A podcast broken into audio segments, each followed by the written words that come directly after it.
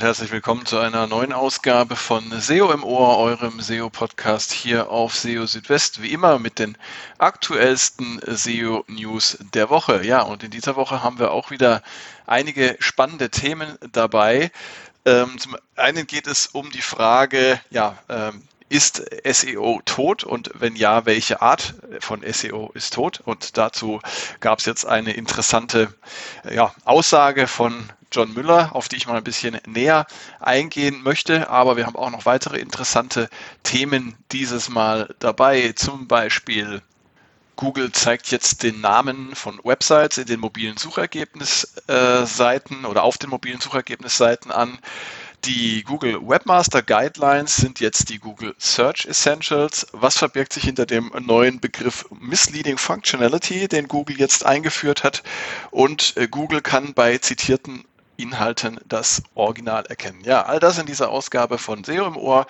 Schön, dass ihr dabei seid. Und fangen wir gleich mal an mit der ewigen SEO-Frage oder ja, dem ewigen SEO-Mysterium. Ist SEO tot. Ja, es vergeht ja wohl kaum ein Tag, äh, an dem äh, diese Frage nicht gestellt wird. Und äh, ja, ich will es euch da auch nicht damit langweilen. Ich habe es jetzt nur deshalb mal aufgegriffen, weil es jetzt dazu von John Müller eine ja, interessante Facette, einen neuen Blickwinkel auf diese Frage gab. Und äh, das Ganze ergab sich mehr oder weniger aus einer Anfrage, die per Twitter an John Müller gestellt wurde. Und äh, ja, da hatte ein Nutzer geschrieben ähm, oder sich mehr oder weniger beschwert darüber, dass wenn er eine neue Website ähm, erstellt, dass es praktisch unmöglich sei, lange bestehende Websites mit äh, hoher Autorität zu überholen in den äh, Rankings. Und er wollte wissen, was man mit einer neuen Website tun könne. Und ja, vor diesem, vor diesem Hintergrund hat er eben auch die Frage gestellt, ob SEO tot sei. Und ähm, äh, die Antwort von John Müller finde ich interessant, denn er hat gemeint, ja, wenn wenn äh, man damit meine, dass äh, es einfach sein sollte, äh, bereits lange bestehende Websites und äh, legitime äh, Unternehmen mit ähm, einigen SEO-Tricks zu überholen in den Rankings, dann ja, dann sei SEO schon lange tot es sei eben nicht genug, einfach nur ein paar Keywords auf eine Seite zu packen und äh, es gehört mehr dazu, denn äh, sie muss hilfreich für die Nutzerinnen und Nutzer sein. Also so gesehen, SEO ist äh, noch lange nicht tot. Äh, Im Gegenteil, SEO wird immer anspruchsvoller. Denn äh, so wie sich die Suchmaschinen, äh, insbesondere Google, weiterentwickeln und wie sich die Qualitätsansprüche der äh, Suche Nutzerinnen und Nutzer erhöhen, äh, so anspruchsvoll wird auch SEO immer mehr sein. Und ähm, es genügt eben nicht mehr, äh, ein paar Meta-Keywords auf eine Seite zu packen oder äh, ja, äh, vielleicht äh, die ein oder andere Überschrift äh, mit Keywords zu beladen, um äh, gute Rankings zu erzielen. Nein, es gehört eben auch dazu, ähm, ja, Qualität zu schaffen. Und die Qualität besteht darin, dass das, was auf einer Webseite zu finden ist, dass das äh, dazu passt, was die Nutzerinnen und Nutzer der Suche, wenn sie eine bestimmte Suchanfrage stellen, was sie dann auch brauchen, was sie benötigen. Und ähm, deshalb muss man sich eben auch damit mehr beschäftigen, also mit den Ansprüchen, die gestellt werden. Und äh, da ist es natürlich auch wichtig, über Erfahrung, Expertise zu verfügen, dass man sich mit einem Thema auch auskennt, über das man schreibt, dass man nicht einfach irgendwas zusammenkopiert von anderen Websites, sondern dass man tatsächlich etwas Neues schafft. Und das ist dann letztendlich das, was über mittel- oder langfristige Betrachtung zum Erfolg führt, eben auch nicht gleich. Also wenn ihr eine neue Website erstellt, dann könnt ihr nicht davon ausgehen, dass ihr da gleich irgendwie äh, prominent in den Suchergebnissen erscheint, sondern ihr müsst dann tatsächlich äh, Geduld auch an den Tag legen und auch einiges dafür tun. Genau. Also hätten wir das geklärt. Dann interessant auch, ganz neu, Google zeigt jetzt den Namen von Websites in den mobilen Suchergebnissen ähm, an. Das hat Google jetzt gerade Ende der Woche äh, mitgeteilt in äh, einem äh, ja in einem neuen Post und ähm, interessant finde ich nicht nur, dass jetzt eben das passiert, also dass praktisch der Name der Website in den Suchergebnissen erscheint. Übrigens ähm, so ganz neu ist es nicht. Äh, der eine oder andere von euch wird es vielleicht auch schon vorher gesehen haben. Da hat Google auch schon Tests durchgeführt. Ähm, jetzt ist es aber offiziell ausgerollt und zwar für verschiedene Sprachen, nämlich Englisch, Französisch, Deutsch und Japanisch und ähm, ja neben einem Neben einem Pfaff-Icon äh, erscheint jetzt eben relativ prominent der Name der Website und darunter die Domain bzw. die URL der jeweiligen Seite und ähm, Google verwendet laut eigener Aussage verschiedene Informationsquellen, um den Namen der Website zu bestimmen, den Inhalt des Title Tags, dann Überschriften wie die H1 und auch äh, Metadaten wie zum Beispiel Open Graph Site Name. Ähm, man kann auch Google so ein bisschen anstupsen, äh, äh, welcher Name da erscheinen soll.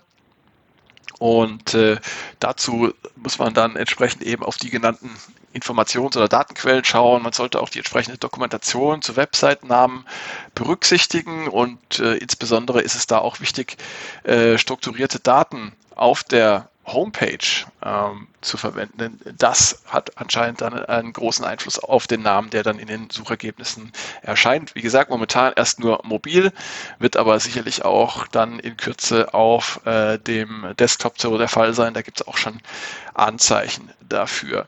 Ja, dann äh, hat Google in dieser Woche ähm, die die Webmaster Guidelines, wie sie bisher hießen, äh, überführt in die Search Essentials. Und äh, zunächst einmal ist äh, die Namensänderung zu erwähnen, dass es eben nicht mehr Webmaster äh, Guidelines heißt. Das liegt laut Google daran, dass der Begriff Webmaster nicht mehr äh, aktuell ist, der sei überholt äh, und viele Menschen äh, würden sich oder nur noch wenige Menschen würden sich mit diesem mit dieser Bezeichnung identifizieren.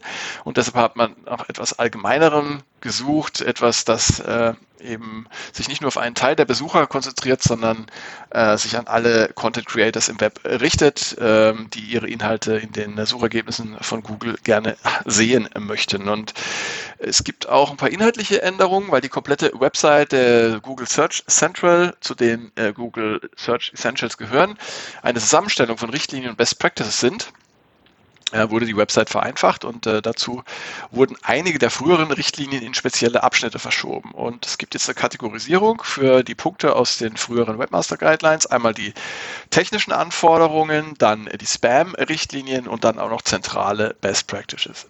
Best Practices. Ähm, die zentralen Anforderungen sind recht einfach gehalten und da geht es letztendlich darum, dass man äh, Inhalte in einem Format publiziert, das Google indexieren kann und Google muss außerdem Zugriff auf die Inhalte haben.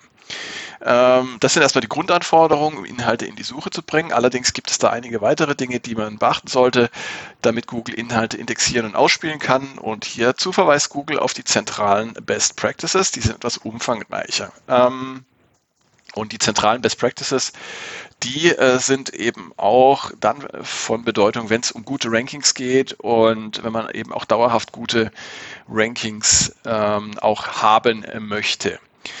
Zu den Spam-Richtlinien vielleicht auch noch ein kleiner Hinweis zu dem dritten Teil. Ähm, da wurden ähm, verschiedene neue Themen auch behandelt, wie zum Beispiel irreführende Funktion bzw. Misleading Functionality. Da gehen wir gleich im nächsten Beitrag noch ein bisschen näher drauf ein.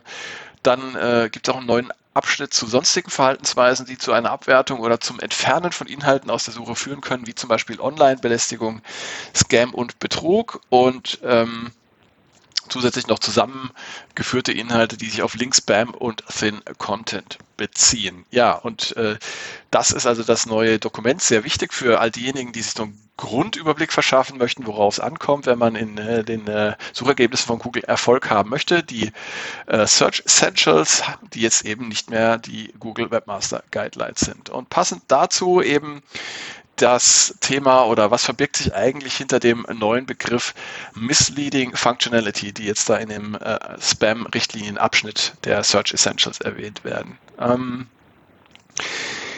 dazu ist zu sagen, äh, oder das betrifft äh, Websites, die ja äh, bestimmte Dienste mit einem vermeintlichen Mehrwert anpreisen, um damit die Rankings in der Suche zu manipulieren und auf diese Weise Besucherinnen und Besucher anzulocken.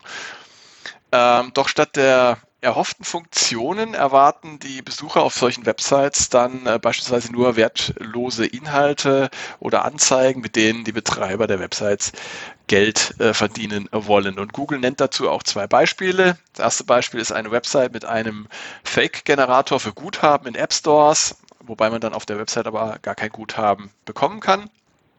Oder eine Website, die bestimmte Funktionen wie das Zusammenführen von PDF-Seiten, ein Countdown oder ein Online-Wörterbuch verspricht, die aber stattdessen nur auf irreführende Anzeigen verweist, ohne die versprochenen Dienste bereitzustellen. Ja, und man darf abwarten, ob das sich dann auch zukünftig auf die Präsenz entsprechender Fake-Websites in der Suche auswirken wird. Und ja, dann auch noch ein anderes Thema und zwar wir hatten ja in der letzten Zeit auch schon öfter was zum Thema kopierte Inhalte, zitierte Inhalte. Und da gibt es jetzt noch eine interessante Info dazu, und zwar Google verfügt äh, über Systeme zum Erkennen des Originals, wenn Inhalte auf anderen Websites zitiert werden.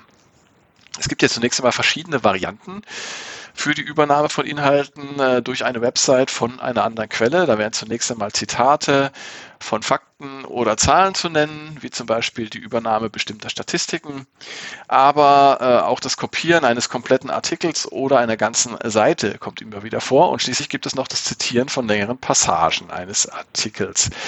Und genau, zur dritten Variante erklärte jetzt äh, Danny Sullivan von Google, als News-Publikation solle man die Werke anderer verlinken. Das äh, gehöre sich so, denn äh, man folge äh, denen man folge, um sie zu würdigen und um ihnen auch Anerkennung zu schenken. Zudem helfe das äh, Googles Systemen, das Ganze dann besser einzuordnen.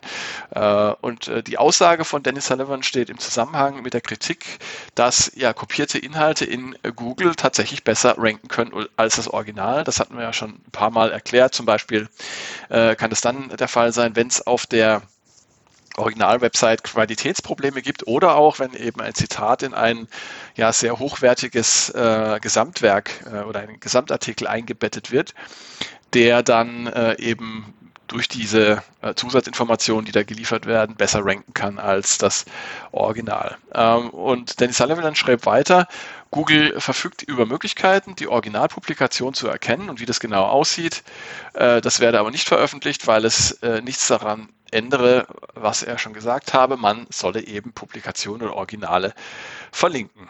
Leider folgen bei weitem nicht alle Websites dieser Praxis und verlinken äh, auf ihre Quellen, entweder weil sie grundsätzlich zurückhaltend beim Setzen externer Links sind oder weil sie sich davon versprechen, in der Suche vor dem Original zu erscheinen. Zumindest in manchen Fällen klappt das auch, insbesondere dann, wenn eine große News-Website Inhalte einer kleineren Website oder eines Nischenblogs aufgreift. Das ist auch noch ein Fall, in dem eben äh, so eine zitierende Seite besser ranken kann als das Original.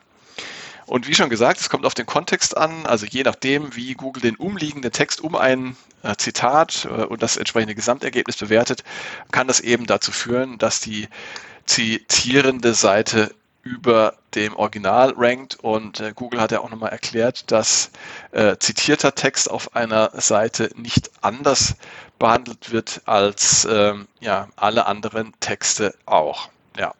So, und das war's auch schon wieder. Damit sind wir auch schon wieder am Ende von SEO im Ohr. Und an dieser Stelle wieder mein Hinweis, wenn ihr Fragen, Themenwünsche oder äh, Kritik, äh, sonstiges äh, äußern möchtet, dann äh, meldet euch gerne bei mir, schreibt mir eine E-Mail an info.seo-südwest.de oder meldet euch über die sozialen Netzwerke, über die ihr mich erreichen könnt. Und äh, ihr könnt es äh, SEO im Ohr auf verschiedenen Plattformen Formen hören, äh, zum Beispiel auf Spotify, auf Apple Podcasts ja, oder auch auf Google Podcasts. Und da würde ich mich natürlich auch freuen, wenn ihr mir eine Bewertung da lasst ähm, und äh, vielleicht einen Kommentar schreibt. Sowas freut mich immer, schaue ich mir immer an. Äh, das wäre super. Genau. Und damit aber jetzt auch wirklich genug für heute.